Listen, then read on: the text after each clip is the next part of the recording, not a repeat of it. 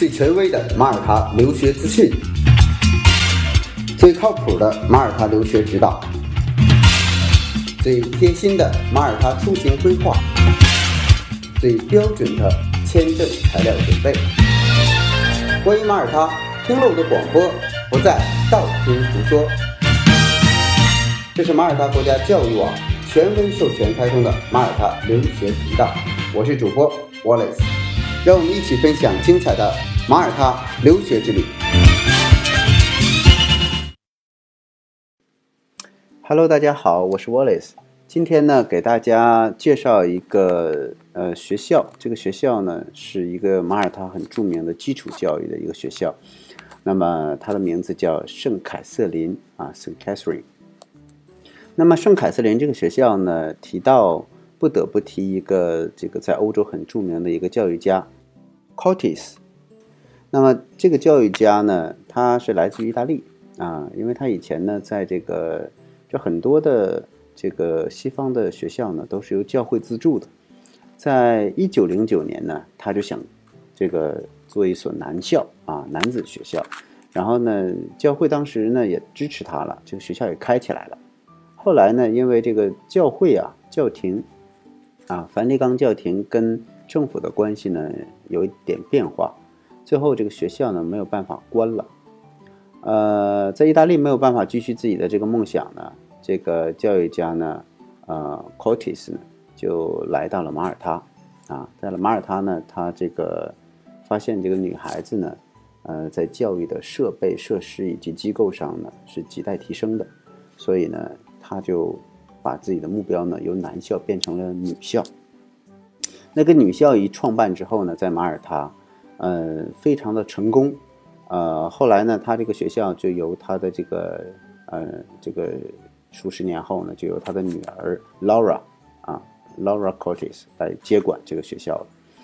呃，为了能够把这个学校做好啊，Laura 是一一一辈子应该算是这个没结婚啊，就是专注于去培养这个呃，就是建立自己的这个教学体系，如何打造这个新时代的一个我们所说的这个呃这个标准的女性啊。啊，后来呢，这个当这个 Lauren 年龄变大的时候呢，这个他把这个学校啊，呃，移交到了他的一个侄女啊，玛利亚她的手里边啊，玛利亚，那么这个也是在 Cortis 家族的手里边。呃，后来这个玛利亚啊，她的这个呃，把他把这个这个学校呢，呃，又呃，由他的孩子去继承。就是这个啊啊，Mary Midolo，他这个 Mary Midolo 呢是谁呢？就是现在的圣凯瑟琳的校长苏 Midolo 的这个母亲。算是刚才讲了一下呢，就是这个学校是经过了四代人的手啊传到现在啊。那么为什么要讲这样的一个年代感呢？是因为呃，在这个圣 Catherine 呢，他的学生啊，第一代人教出来的学生。他的孩子啊，也是在这里学习，所以他说我将近有七百多个家庭。那么在这个家庭，在我的这个学校里边呢，他们把孩子、孩子的孩子都送到我这里去学习。最开始呢，这个圣凯瑟琳没有这么大啊，并不在 Pembroke，它是在这个呃 Slima 一个很小的校区。呃，随着人们对这个教育的认知的增强啊，再加上他们呢，因为是以女性教育为突破口，所以呢，成长的速度就很快。最后呢，他们把这个校址呢挪到了这个 Pembroke。现在圣 Catherine 的这个教学呢，它是从儿童的早期教育开始啊，三个月左右的，他就有这样的自己的早期教育机构了。同时呢，他有自己的小学教育、中学教育。甚至他，因为这个圣凯瑟琳，他整个的运动的，就是他的这个教学基因呐，来自于意大利，所以对于孩子在艺术方面的培养，音乐呀、绘画啦，啊这些艺术方面的培养，呃，活动会很多啊。当然，呃，与其他的一些学校相比呢，这个圣凯瑟琳有得天独厚的一个优势，就是它有非常大的那种操场。他的运动教育啊，也是一个它主要的组成部分。后来呢，因为有很多的国际学生过来啊，也包括这个欧洲的学生会过来，所以呢，为了能够补足英语的这样的一个，因为很多的欧洲的孩子过来他是不不会说英语的，那么圣凯瑟琳也是这种英制的教育的体系，所以呢，他呢就有一个叫 A Class 这样的一个专门培训英语的这样的一个机构。那这个呢，我们了解到在马耳他。啊，圣爱德华也好，QSI 也好，他们都是不提供语言教学的，也就是说不提供小孩的国际预科啊 Foundation，但是只有 Saint Catherine 有这样的英文的国际预科教育。那这有什么好处呢？好处就是当下如果您是这个中国来的新移民，那么你需要去照看好自己的几几岁的甚至十几岁的孩子，那么成人。跟孩子可以在一个学校去学习。如果说你是想到马耳他先体验一下马耳他的教育，先不办移民的话，那么圣凯瑟琳是你真的目前我们搜索到了这些学校是目前是唯一的选择。要要么你就是这个父母去到一个地方学语言，要么要拿到语言签证过来，然后孩子去拿另一个学校的这个签证过来。有的时候这两个学校会很远。比如在实地探访之中呢，圣爱德华的圣爱德华，他的呃学校是对孩子的英文要求比较高，所以入学之前你的英文就要很好。那孩子在哪儿去学英文呢？他送到的这个地方呢，叫做这个 Club Class，啊，他有国际预科的课程。但是你知道他们俩多远？一个是在北马耳他，一个是在啊南马耳他，所以这一南一北啊，呃，应该说。这个开车接送各个方面都非常不方便，但是省凯瑟琳就成功的通过他的英语教学体系，那么一方面呢，就孩子任何孩子入学之前，实际上它都是需要有一个语言培训的这样一个过程的，所以呢，省凯瑟琳这样的一个英文早期教育，又满足家长的签证的需求和学习的需求，又满足了孩子。入学之前的语言强化和导入，同时呢，他的小学教育和他的中学教育都在一个校区里边。你在那里上学，你就能够看到其他的孩子，高年级的孩子是怎么呃这个活动的。同时呢，在这个呃 A class 在圣凯瑟琳他的语言部语言中心去学习的时候呢，你参加的很多的活动都是跟学校里的其他年级的学生一起的。这样增加孩子在进入这个学校之前就有了很大的融入感，啊，所以这个是我觉得省开税的一个最大最棒的一个卖点啊，就是当你去考虑学校的时候，除了它的教学好不好，除了它的场地好不好，它的教学设施好不好之外，我们还有一个重要的一个因素，就是父母方不方便照顾自己的孩子。那你走进这个圣凯瑟琳它的校区的时候，你会看到三个 logo，一个呢是叫 University of Sheffield，就是谢菲尔德大学的 logo，一个呢是这个 St. Catherine School 啊 High School 这 logo，虽然它叫 High School 就高中，实际上它是呃囊括了很多这个整个基础教育阶段的啊。那另一个呢就是 A Class Academy of English 啊，二零零九年创立的这个学校，所以。这三个是什么意思呢？你孩子从圣凯瑟琳做基础教育，然后在基础教育之前呢，如果语言有问题，你可以去 A class。后来当你毕业的时候呢，它这里边会有谢菲尔德大学的衔接课程，那可以帮助你呢进入英国本土的谢菲尔德大学去学习啊。所以他呢也会导入他的研究生项目和博士生的一些教育的项目。当然在这一块儿呢。呃，省凯瑟琳本身实际上应该是没有这种很强的师资团队去给你提供博士点儿啊或者研究生点，但是他可以通过这个渠道推荐你到谢菲尔德总部去学习，这个是确定的。那这也算是一个终身教育的一种模式。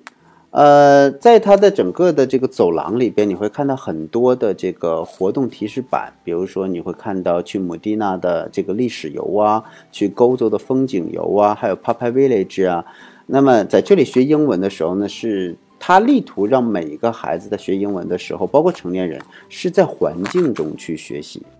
二零一八年，二零一八年的这个价格单呢，我现在正在跟 St. Catherine 呢去要。那么二零一八年，呃，它会有一些价格的更新啊，但应该变化不会很大。呃，等这个价格出来的时候呢，我们也会在马耳他国家教育网上做一个公示啊，以这些为准。但是整体上呢，呃，马耳他在中小学教育这一块呢，差距不大，那大约一个学期一千二百欧元。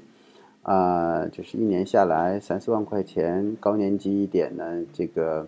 呃，全下来呢四五万块钱这样，就，基本上都是这样。那学费和一些注册费呢，这些都是，啊，分着交的啊。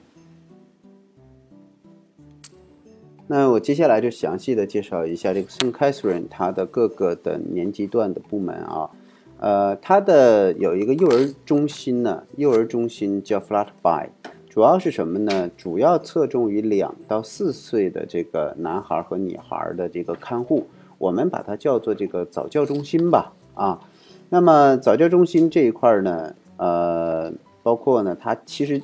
对于对于 Flat By 它以前是个独立的机构，后来呢被沈开顺收购了。那么他们就是以呃充分的这个老师带着孩子去游戏。呃，通常情况下呢，两岁以下的呢会有六个孩子左右，三岁的呢就会有十五个人左右。他们会经常在一起做一些，就像我们叫拓展游戏啊这些这些内容的东西。那么培养孩子一种什么呢？它它叫培养孩子的这个情绪、社交能力，还有呢团队精神。哎，这个是呃整个的早教的部分就已经开始，呃能够看到。他整个教育的一些侧重了，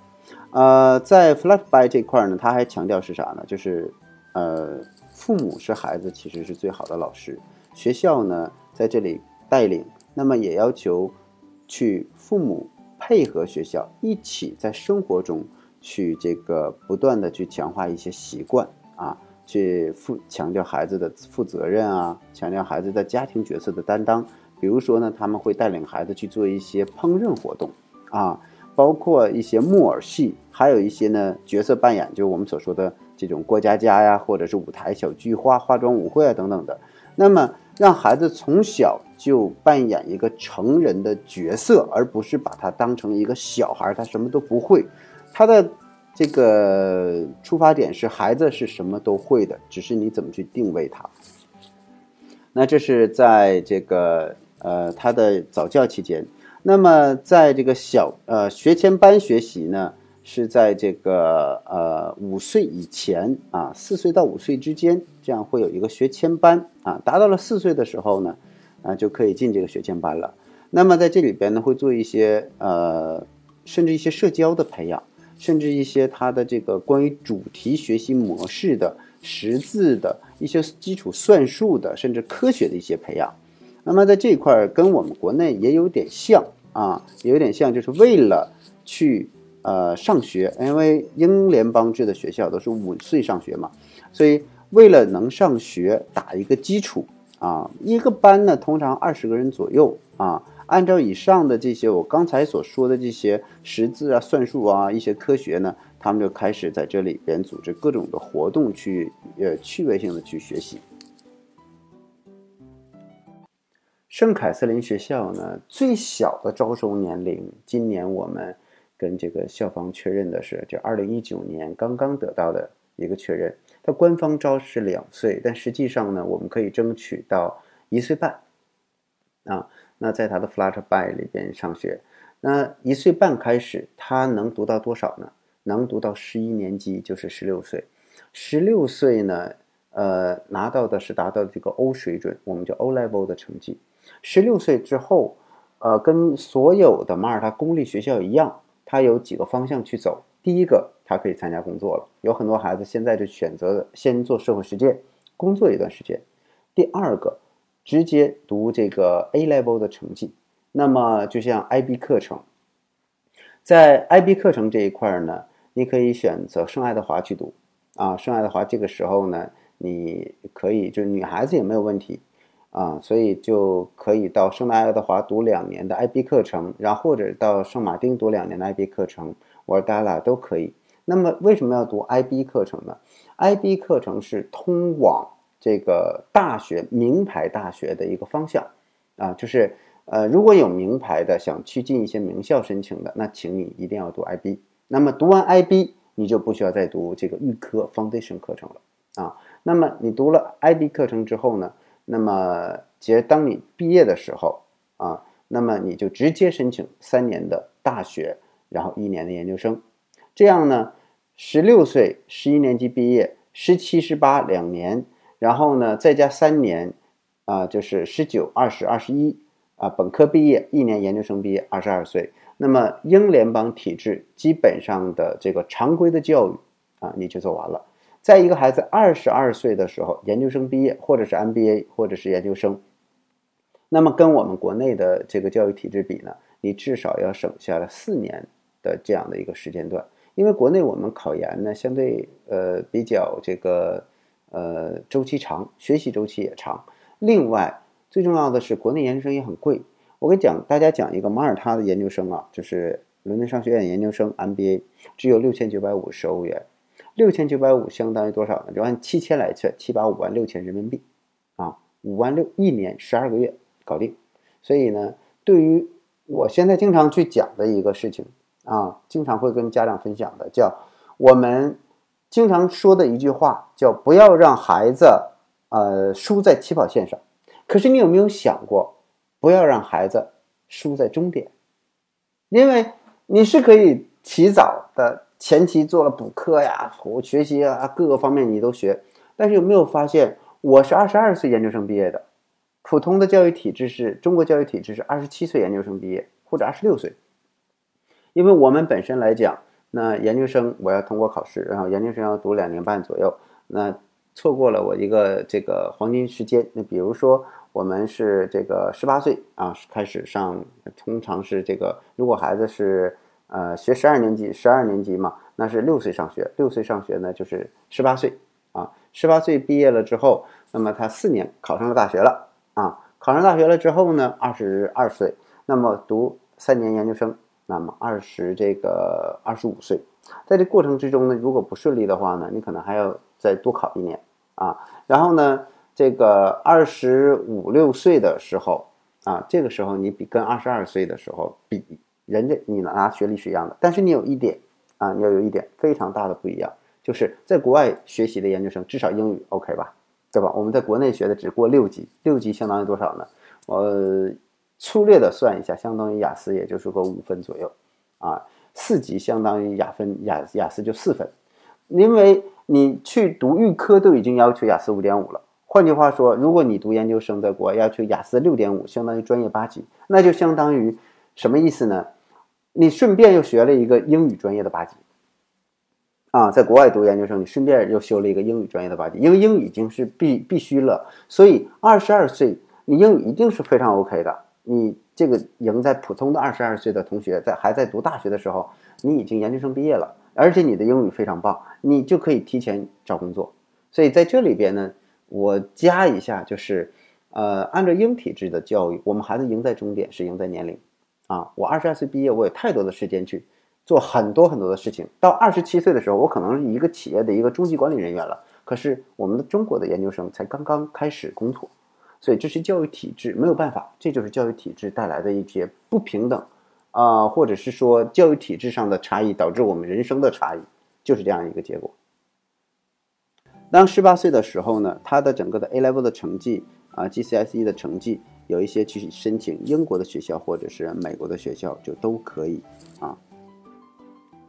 当然，如果你是国际生呢，啊，还是需要考啊雅思或者是托福的。所以，如果是给新移民的一个建议，孩子先去学语言，把语言夯实了之后，再进入到他的呃学术领域的这个学习，对于孩子会更轻松一些。因为语言关，你永远的都要去面对它，啊，永远都逃不过去的。